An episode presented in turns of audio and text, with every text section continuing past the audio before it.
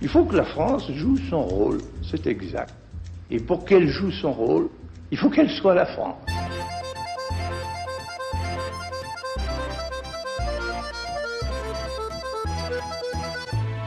Richard Verly, bonjour, bienvenue dans notre série de podcasts consacrée à l'extrême droite française avec Béatrice Houchard, journaliste, auteur d'un livre qui a fait date sur le comportement monarchique des présidents français. Cela s'appelle Le fait du prince, publié aux éditions Calman Levy en 2017. Béatrice Houchard, bien connue des lecteurs du temps puisqu'elle écrit régulièrement sur la vie politique française. Alors après avoir exploré les chances de l'extrême droite en 2022 dans un premier épisode, puis la saga de la famille Le Pen dans un deuxième épisode, moi j'aimerais parler des racines de l'extrême droite française. Donc faisons un peu un focus historique. L'extrême droite française, vous l'avez dit, elle naît d'abord en contestation de la République, et puis elle va trouver tout au long de l'histoire des thèmes porteurs. D'abord, parlons de Charles Maurras parce que il est cité comme étant un peu la référence intellectuelle, conceptuelle de l'extrême droite française. C'est un écrivain qui crée donc l'Action française en 1908.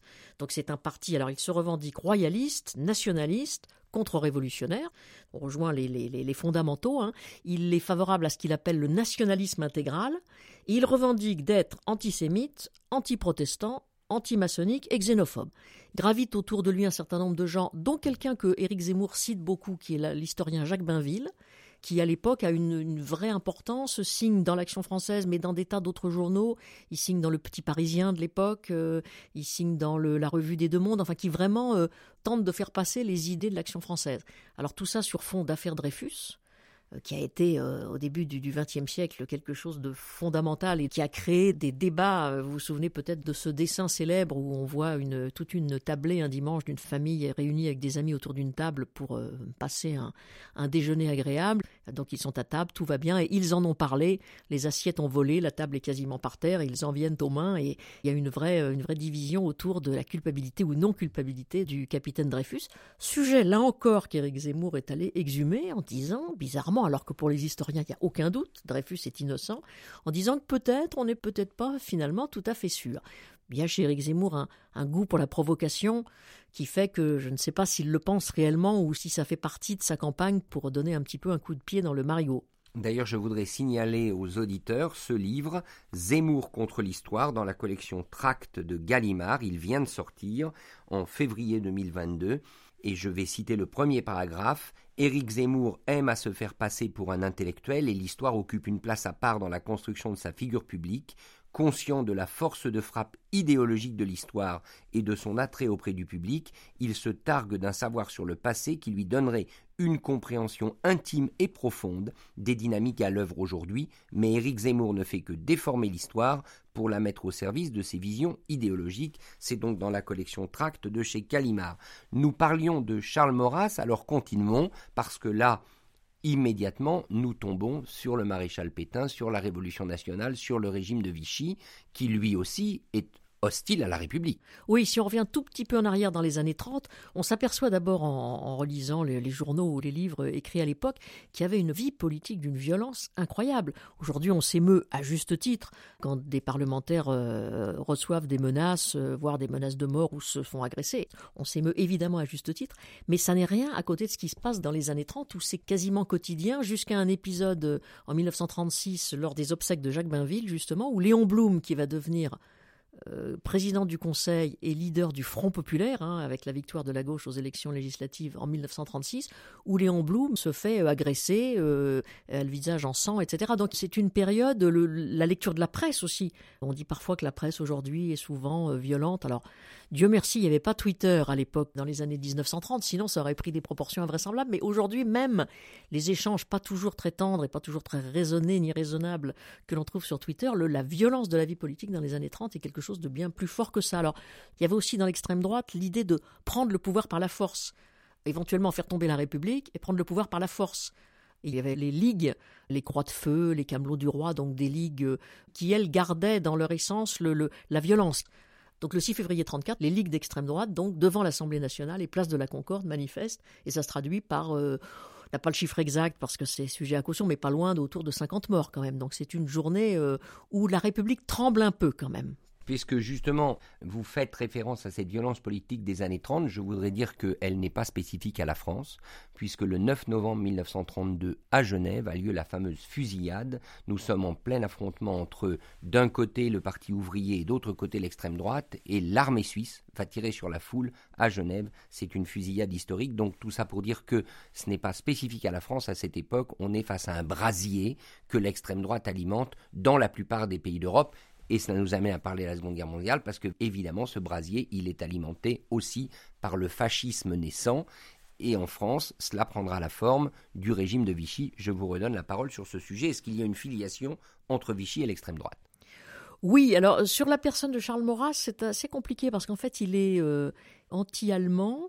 Euh, lui et Bainville ont plutôt bien vu tout ce que le traité de Versailles, donc qui est signé en 1919 pour mettre fin euh, par écrit à la Première Guerre mondiale, tout ce que le traité de Versailles portait en germe de revanche possible de la part des, Allemands. Donc ils ont plutôt bien vu ça. Euh, Charles Maurras est anti-allemand, mais au moment de, l'armistice demandé par le maréchal Pétain en juin 1940, il est à ce moment-là favorable à l'armistice. Ça ne va pas être le cas de l'ensemble de ses troupes, puisqu'on considère à peu près, enfin les historiens considèrent que sur les militants de l'action française, L'Action française, c'est euh, à une époque jusqu'à pas loin de 200 000 exemplaires pour le journal L'Action française. Hein. Donc c'est vraiment un mouvement de pensée, un mouvement d'idées qui compte. Qu'en gros, il y aurait un tiers de gens qui auraient été favorables à l'armistice, un tiers qui non seulement auraient été favorables, mais auraient été des collaborateurs euh, purs et durs, en tout cas durs, et puis un tiers qui aurait rejoint le général de Gaulle et la résistance. Donc faut le dire aussi, ça n'est pas euh, tout le monde, ne pas mettre tout le monde dans le même sac. Alors on pensait que la page du régime de Vichy était définitivement tourné en France. De très nombreux ouvrages ont été écrits sur cette période, notamment l'ouvrage de l'historien américain Robert Paxton, qui a bien montré toute la responsabilité criminelle du régime de Vichy, notamment dans la déportation des Juifs. Et voilà que dans le débat politique de 2022, le régime de Vichy ressurgit, notamment par des allusions d'Éric Zemmour qui affirme que le bilan de ce régime n'est pas complètement négatif, ça c'est quand même très surprenant. Ça veut dire que l'extrême droite est obsédée par le passé? Ah, ça veut dire qu'il y a une obsession pour le passé. En tout cas, chez Éric Zemmour, c'est clair et net. Moi, quand il me parle de la France, j'ai l'impression que c'est la France qu'il voit dans un rétroviseur, et éventuellement avec euh, des verres déformants. Mais ça, c'est autre chose. Il y a une obsession. Alors, Jean-Marie Le Pen avait cette obsession, mais on pouvait dire que c'était un, homme de son époque, donc qui avait été plus sensible à cela, avec son père qui était mort pendant la Seconde Guerre mondiale. Donc, Éric Zemmour, il est né au début des années, fin des années 50 ou tout début des années 60. Donc, ça n'est pas comparable du point de vue générationnel.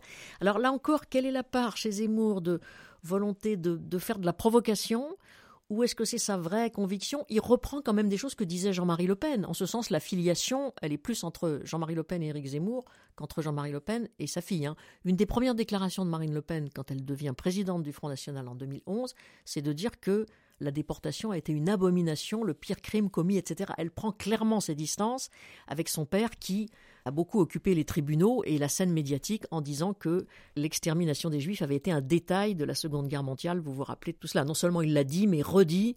Et euh, il suffisait qu'un journaliste décroche son téléphone et l'appelle pour qu'il le redise. Je n'ose pas dire qu'il attendait que ça tous les jours, mais enfin, il y avait un petit peu de ça.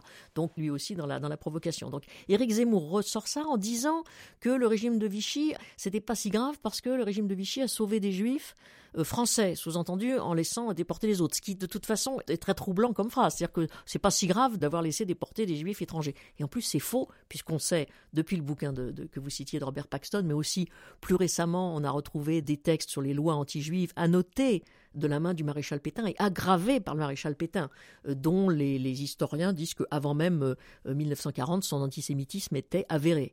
Alors il y a un autre thème qui a eu beaucoup d'importance dans l'émergence, ou j'allais dire dans le ravitaillement politique de l'extrême droite, c'est la guerre d'Algérie. Et là, pour le coup, tant Jean-Marie Le Pen qu'Éric Zemmour ont en quelque sorte leurs racines plongées dans la guerre d'Algérie. Oui, alors Jean-Marie Le Pen a fait effectivement la guerre d'Algérie, était député euh, élu en 1956 et retourné en Algérie et a gardé de cette époque, oui, une espèce de, nostalgie de militaire, mais euh, en étant profondément Algérie française.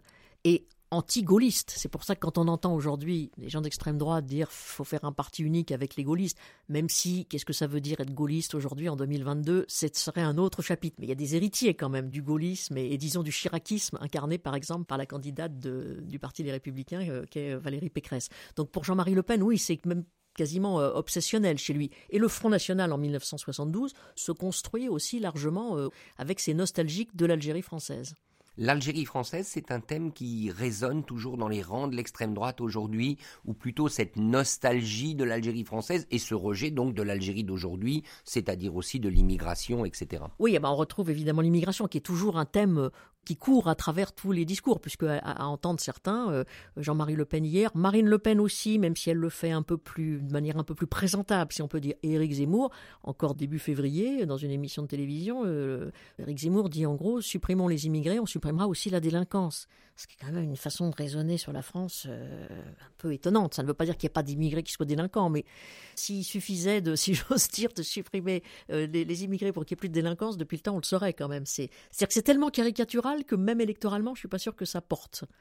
Alors il y a un thème enfin qui s'est imposé, qui est quand même le thème aujourd'hui, c'est le thème qu'on appelle identitaire, c'est-à-dire en gros la France est menacée de disparition, il faut la sauver et il faut la sauver contre le grand remplacement, c'est-à-dire le grand remplacement par des immigrés et pour l'essentiel des immigrés venus de pays islamiques avec toutes ces attaques contre islam, islamisme radical euh, que l'on connaît bien. À quel moment ce thème du grand emplacement commence à apparaître? Vous faites une filiation avec la guerre d'Algérie ou c'est plus à partir des années 80 quand on voit que l'immigration dépasse peut-être ce qui était prévu? Années 80-90, au Front National, ça aurait plutôt été Bruno Maigret qui était sur ces thématiques-là. Quand Jean-Marie Le Pen se présente lors des premières élections présidentielles où il pèse réellement, il va peser très vite, bien avant son second tour face à Jacques Chirac. Hein. Le Pen est à autour de 14% euh, en 1988, il est à 15% en 1995, et un tout petit peu au-dessus, il est à 16,86 en 2002, ce qui lui permet d'être au second tour. Mais les deux élections précédentes, il est déjà très haut, 15%. Beaucoup de candidats auraient aimé ou aimeraient, lors de la prochaine présidentielle, réaliser 15%. Donc lui, il est sur un double thème, immigration, insécurité. C'est vraiment le, le, fond de commerce et parle finalement à ce moment-là assez peu de l'identité. Ça vient ensuite avec euh, Bruno Maigret. D'accord. Et comment vous expliquez que l'identité occupe cette place? C'est aussi par euh, rapport à l'Union européenne, ce qui est un thème cher à l'UDC en Suisse. Être anti-européen, c'est vraiment une identité forte, par exemple. Il y a évidemment l'Union européenne. Il y a aussi ce sentiment. Alors moi, j'ai souvent été frappé dans des reportages, dans des régions où le Front National faisait euh, ou fait encore des, scores importants. Quand je discutais avec les, des gens qui étaient des, des simples électeurs ou des militants, éventuellement des cadres, mais enfin bon, les cadres du Front National dans les départements sont des militants qui ont réussi, si on peut dire. Dans la discussion, bien sûr, il parle de d'immigration, bien sûr, il parle d'insécurité, et très vite, sans qu'on les pousse, J'étais frappé par ça. Très vite, les gens disent Ah, mais quand même, la France, on était un grand pays. On était un grand pays et maintenant, on nous explique que euh, les Chinois ont fait ceci, que l'Union européenne va faire cela, qu'on était la cinquième puissance mondiale, qu'on ne l'est plus. Et donc, un sentiment de, de, décadence. Et, et, on en arrive de manière souvent caricaturale au fameux Bah, c'était mieux avant. il faudrait qu'on m'explique quand, mais ça, c'est autre chose. Mais Zemmour surfe beaucoup là-dessus. Quand il dit Je vais vous aider à retrouver la France que nous connaissons. Mais qu'est-ce que ça veut dire? Ce serait intéressant qu'ils disent précisément qu'est-ce que ça veut dire. il y a aussi cette thèse selon laquelle aujourd'hui l'extrême droite en France est géographiquement divisée et socialement divisée, Éric Zemmour représenterait une extrême droite plutôt des riches, qui se trouve sur le littoral, et notamment le littoral méditerranéen, très sensible à ce thème de la guerre d'Algérie et de l'immigration, et une extrême droite plus populaire dans le nord, l'est de la France, qui serait plutôt celle de Marine Le Pen. Vous souscrivez à cette division? On voit dans les intentions de vote qu'effectivement Éric Zemmour a un électorat un peu moins jeune, un peu plus diplômé et un peu plus masculin étant donné l'image des femmes qu'il a pu avoir dans un certain nombre de ses écrits ou de ses émissions, on peut comprendre que les femmes ont une certaine réticence. Et Marine Le Pen ayant depuis assez longtemps maintenant un électorat jeune, ça a beaucoup étonné au début. Hein. Au début, j'en disais, mais non, mais les gens qui votent Front National, c'est les vieux catholiques. Non, non, pas du tout. Euh, sont plutôt des jeunes, peu diplômés, effectivement, et euh, aujourd'hui plutôt équilibrés, je pense, entre hommes et femmes. Et oui, il y a des vraies différences sociologiques.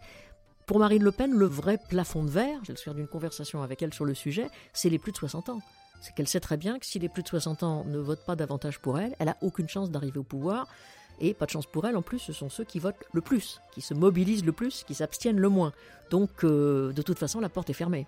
Béatrice Houchard, merci beaucoup. Nous allons encore explorer la galaxie de l'extrême droite dans un dernier épisode. Il sera consacré à cette question difficile. Est-ce que l'extrême droite a transformé la France?